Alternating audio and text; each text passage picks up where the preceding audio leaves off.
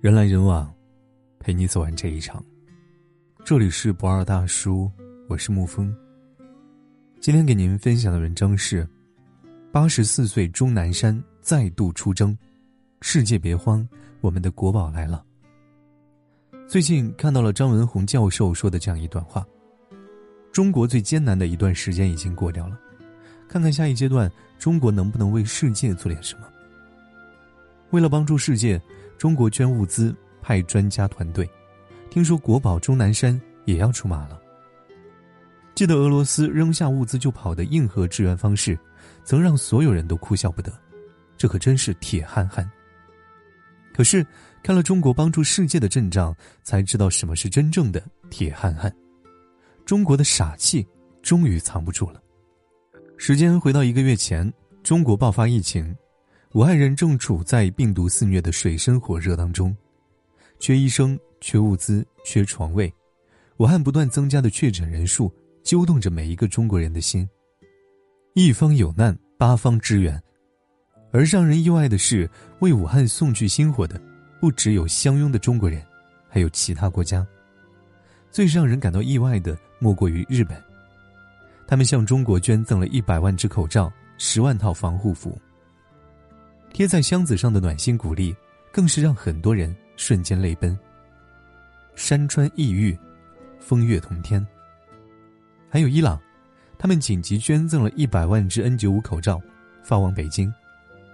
要知道，伊朗的经济情况在近几年持续低迷，这一百万只口罩还是他们倾全国之力紧急筹集的。韩国也曾向中国捐赠价值约五百万美元的紧急援助物资。包括两百万只口罩、一百万只医用口罩、十万件防护服和十万副护目服。更惹人泪奔的是，他们把韩国总统说的话做成了横幅，让每一个路过的中国人都能感受到这份温暖。中国的困难，就是我们的困难。截止到现在，有六十二个国家和七个国际组织向中国捐赠了防控物资。也因为有了多个国家的帮助。一个月之后的今天，中国的疫情状况终于好转了。可是谁也没有想到，病毒转了一圈，开始肆虐全球，而曾经帮助我们的国家也开始纷纷的沦陷。正在受到病毒威胁的国家，状况相当于当时的武汉，有过之而无不及。韩国的增长速度令人啧舌，一天增长曾达到八百一十三人。更恐怖的是，韩国的重灾区已经开始由大邱慢慢扩散到首尔。据韩国专家表示，最坏的情况可能会导致全国百分之四十的人感染。日本的情况也不容乐观，从钻石公主号游轮到整个国家沦陷，整个日本都笼罩着一层恐慌的氛围。前有民众因为买不到口罩而对店员大打出手的情况，后有首相安倍晋三一咳嗽。议员跟着抖三抖的惊恐，可想而知，日本对病毒的恐惧有多大。相较于经济发达的韩国、日本、伊朗就更加严重了。受到美国制裁，医疗条件有限的多重原因，这个国家是国外因疫情死亡人数最高的地方。按照 BBC 的估计，伊朗的死亡率高达百分之二十。要知道，中国当时是百分之二的死亡率。这个差距让人看了就足以心惊胆战。在伊朗，口罩高价难求，很多人在无奈之下戴起了自制口罩。有疑似患新冠肺炎的人躺在地上垂死挣扎。伊朗多位高官被确诊，如今也发生了伊朗官员因为新冠肺炎去世的事件。从个人到政府，伊朗整个国家都被病毒折磨得苦不堪言。难以想象。如果没有人及时帮助他们，这个国家该怎么办？如今，因为全球疫情的蔓延，世卫组织已将疫情的风险由高上调为非常高，这注定是一场全人类的抗毒之战。可是，道路越黑暗，越能感受到烛光的温暖和力量。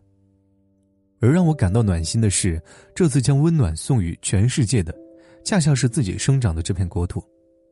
也就是自身还未结束疫情，就倾尽全力帮助世界的中国。看到韩国确诊人数激增，大邱市口罩短缺，中国驻韩国大使馆迅速为大邱市紧急筹备了二点五万余个医用口罩，而上海市政府也紧急捐赠了五十万只口罩。看到日本的疫情突然爆发，中国立即捐赠了一批新冠病毒核酸检测试剂盒，并随后紧急向日本捐赠了五千套防护服和十万只口罩。看到伊朗的状况，中国紧急向伊朗捐赠了二十五万只口罩、五千套核酸检测试剂盒。可相较于其他国家，伊朗真的太难了，不只是医疗物资短缺，整个国家的抗疫水平都有待提高。中国看不下去了。二月二十九号，迅速派出红十字会志愿专家赶赴伊朗。在这个时候，经验比口罩可值钱多了。而对于伊朗来说，中国的做法应该也是此刻最能触碰到的温暖。如今，病毒还在蔓延，欧洲的国家也开始出现确诊人数迅速增长的趋势，尤其是意大利。为了帮助这些没有经验的国家，中国再次出手。武汉同济医院光谷院区多位专家通过视频向意大利医院分享治疗经验，而对于欧洲其他国家，我们的国宝钟南山也出马了。二月二十七号，钟南山应邀向欧洲呼吸学会介绍中国经验。这可是我们最权威的抗疫专家了，到现在中国能拿得出手的全借给了世界。对于中国的做法，连世卫组织都忍不住再次称赞。这样傻吗？自己还没有好，就先想着救别人，好不容易积攒的经验，不谈利益，只知道毫无保留的分享，看起来是有点傻。但是我们愿意这么做，不就是因为我们也曾在相同的悲痛下得到过同样的温暖吗？投我以木桃，报之以琼瑶。每一双向我伸出的援助之手，我们都记在了心里。中国，从来都是一个知恩图报的国家。这也不是中国第一次报恩了，有些恩情在十几年前就埋下了伏笔，比如日本。二零零八年五月十二号，中国汶川发生八级地震，中国举全国之力救援，但是在巨大的灾难面前，还是会感到心余力拙。那是中国最需要外国援助的时候。日本，就是第一个向中国地震灾区派遣救援队的国家。面对一个个被压在水泥板下的生命，他们说：“只要有一线希望，我们就会努力到最后一刻。”那一刻，我们之间没有民族矛盾，只有人与人之间善意的碰撞。而那个善意，我们一直都记得。二零一一年三月十一号，日本发生九级地震，中国第一时间派出专业救援队赶赴日本灾区。这还不够，我们不仅想把人借给你。你缺什么，我们都给你。中国向日本政府提供了三千万人民币，随后又无偿捐助了一万吨汽油和一万吨柴油，并追加两千万人民币。什么是滴水之恩，涌泉相报？不是你帮了我一次，我回馈你一次，而是你帮了我一次，我就愿意给你全部。只要你有，只要我有。在那次灾难当中，还有一个国家的救援队不得不提，那就是俄罗斯。汶川地震发生之后，很多国家都派出了救援队帮助中国搜救，但是想要真正救出困在水泥板下的生命是非常难的。俄罗斯救援队是唯一一个帮助我们营救出生还者的国际救援队。这份真正用心拯救我们同胞的情谊，我们又怎么会忘呢？近十年，中国都一直在回馈这份恩情。大家都知道，俄罗斯一直都是能源供应大户。尤其是石油和天然气，这也是一直维持俄罗斯强大经济的两个方面。但之后一直受到美国经济制裁，俄罗斯的经济开始出现了萎靡不振的状况。中国知道之后，迅速甩出两千七百亿美元的石油订单，还都是高价购买。为什么？这就是中国傻里傻气的报恩方式，只要能帮到你，不管价多高，我都无所谓。当然，在外国人的眼里。日本和俄罗斯都是相对发达的国家，这样的报恩似乎显得理所当然。可是，在中国人的眼里，善良是无价的。看看巴基斯坦和莫桑比克就知道了。同时，在汶川地震的支援，巴基斯坦援助中国两万二千二百六十顶帐篷，莫桑比克捐了四万多元。乍一眼，这些钱并不多，可是，有人有一百块给你十块，和有人只有十块给你九块的区别，能是一样吗？当时那些物资已经让这两个国家倾其所有了。巴基斯坦穷到什么程度？二零零八年，他们只有四架飞机，其中两架还是紧急军事备用的。可是为了运输物资，他们动用了全部的飞机。而巴基斯坦捐赠的帐篷之所以能精确到个位数，就是因为他们动用了战略储备的所有帐篷。为了多放一些物资，他们把仅有的四架飞机上的座位都拆掉了。也正因为是这些帐篷，中国人才能在一片废墟当中有一方休憩之地。曾在知乎上看过网友这样形容巴基斯坦，就像是一个穷亲戚知道你家出事了，上面从口袋里摸索出一块手帕。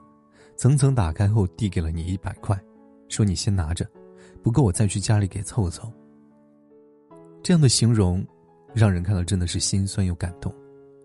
能有这样的穷亲戚也是我们的荣幸，而我们也从未负过这位亲戚。十几年来，中国一直帮助巴基斯坦恢复经济，去年更是斥资二十亿美元翻修了巴基斯坦通往中国的山区公路。而在今天。即使中国自身已经被疫情搞得十分疲惫，还是想着抽出一些精力，专门派出治黄专家，为这位曾经给予过我们帮助的国家尽一点绵薄之力。莫桑比克就更不用说了，这个国家是真真正正的穷得响叮当。二零零八年，莫桑比克绝对贫困人口指数达到百分之五十四，人均收入只有可怜的一点六元，是世界上最穷的国家之一。四万元对他们来说是能拿出的全部资金了。当时，莫桑比克的做法受到了不少西方国家的嘲笑：一个国家出这么点钱，好意思拿出手吗？但中国人却更感动于我把一切都给你的那份恩情。这份恩情，中国人也一直记到了现在。二零一五年，莫桑比克发生洪涝灾害，中国捐助了总价值七十万美元的物资援助。这还不够，为了能拉一拉这位兄弟的经济状况，中国注入了不少于十亿的资金，用于莫桑比克工业项目的建设。比如，非洲最大跨度的悬索桥——马托普大桥，就是中国人帮忙修建的。相较于当时的四万元，中国做到了上万倍的回馈，愣是一点都不觉得冤。因为，恩情大于一切的道理，早就成为中国骨子里根深蒂固的观点。又扔钱，又救命，又改善生活，中国自己还有很多贫困地方没有解决，这么做到底是为了什么？原因很简单，中国在困难时期曾经受过非洲穷兄弟的一次援助。一九七一年，联合国第二十六届大会召开，在此之前，中国一直在争取恢复联合国合法席位，那场关于中国代表权的问题争论已经持续了二十年，那为什么难以恢复呢？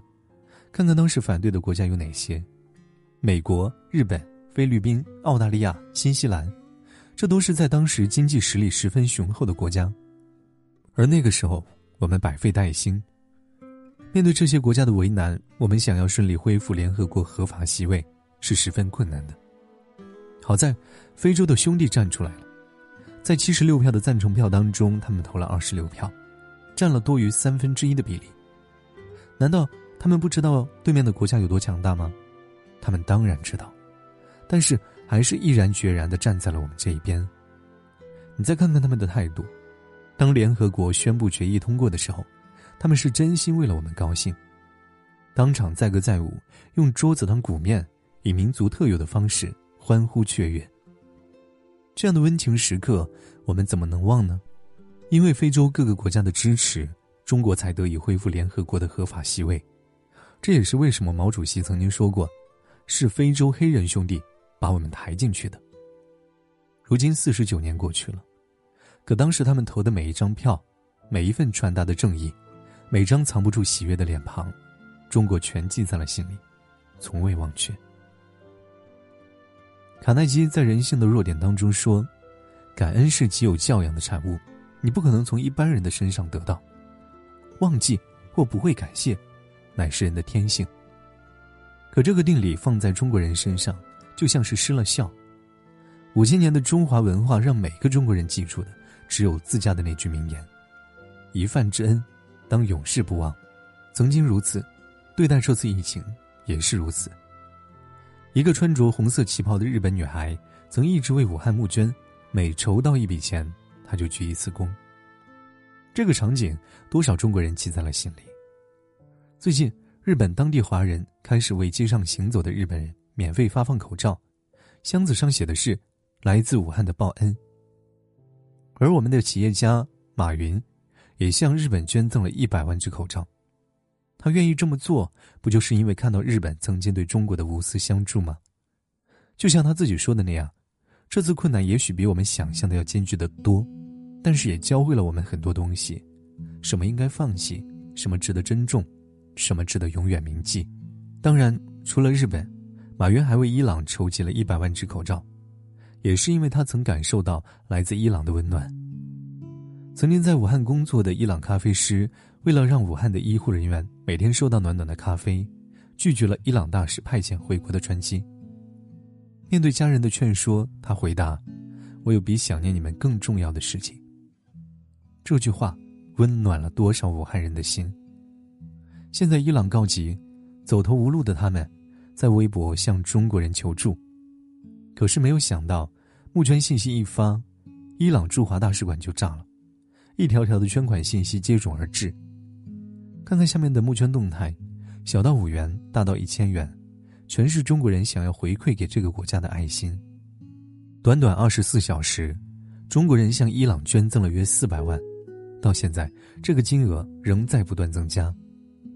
而伊朗驻华大使馆发布捐赠渠道的微博下面，更是充满了中国人的暖心鼓励。其中点赞最高的一条是这么说的：“你们把口罩送来的时候，可是二话没说，我国理应知恩图报。”这就是所有中国人的心声吧，报恩这两个字早就注入了我们的血液当中，就像吃家常便饭一样，对每个中国人来说，这简直是一件再正常不过的事情了。以至于在此之前，我从未觉得这样的行为有多么高尚，直到最近看到一条视频，伊朗现在的病毒情况非常严重，而伊朗的医疗资源非常有限，所以中国的帮助对于我们来说就是雪中送炭。说完最后四个字，这位眼中泛着泪花的伊朗姑娘歪头笑了一下，随后她把右手放到自己的胸口，向中国表示感谢。你永远不知道自己一个善意的举动会影响别人的一生。原来自己认为最正常不过的举动，能让对方感受到这么大的温暖。中国人汉字当中的人字，就是一个相互支撑的结构。岁寒知松柏，患难。见真情。当中国全力抗击疫情之时，许多国家和军队向我们提供了真诚的帮助和支持。我们一定能够战胜疫情，迎来一个更加明媚的春天。这个春天属于中国，也属于世界。是啊，灾难面前，没有哪个国家能成为一座孤岛。人性之间的距离，又怎么能够被国界阻止呢？中国曾受到各个国家的帮助。此刻，虽然中国还未完全脱离疫情状况，但仍愿意付出全力，帮助整个世界的人渡过难关。列夫·托尔斯泰曾经说过：“没有单纯、善良和真实，就没有伟大。”而国家的强大，应该也是如此平定。心存善念，亦有力量对世界施以善行。何其有幸，生在这样一个温暖而伟大的国家。如今疫情肆虐全球。中国也在全面抗疫，唯有钟南山院士的经验分享，能让欧洲的国家因为我们的一点绵薄之力，早日战胜疫情。唯愿日本的樱花、韩国的木槿花、意大利的雏菊、伊朗的蔷薇，能像武汉的樱花一样，如期开放。那一天，不会很远。点个再看，我们一起祝福世界。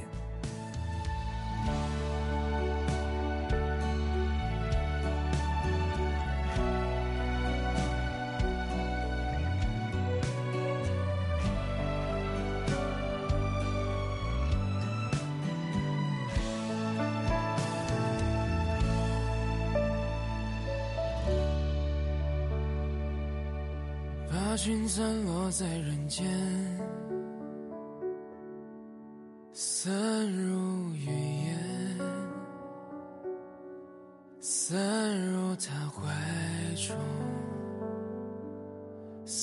陷入他的梦，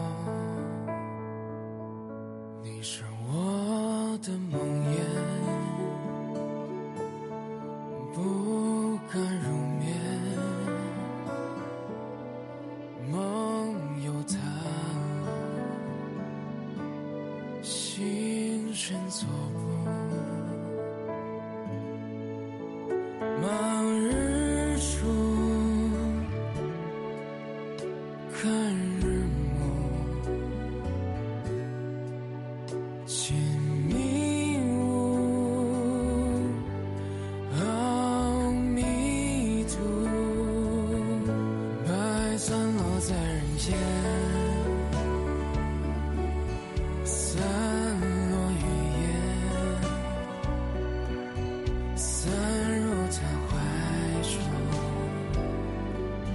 散如大烟雾，